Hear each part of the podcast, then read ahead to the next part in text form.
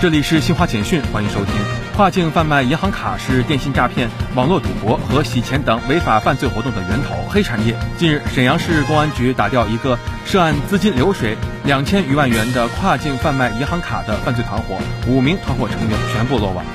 据英国媒体报道，英国保守党议员戴维·阿梅斯十五号在埃塞克斯郡一座教堂与选民会面时被刺身亡。英国警方十六号凌晨发表声明说，阿梅斯遇刺是恐怖事件。欧盟委员会负责卫生和食品安全事务的委员基里亚基季斯十五号说，随着冬季来临，人们可能会面临新冠病毒和季节性流感病毒双流行。以上，新华社记者为您报道。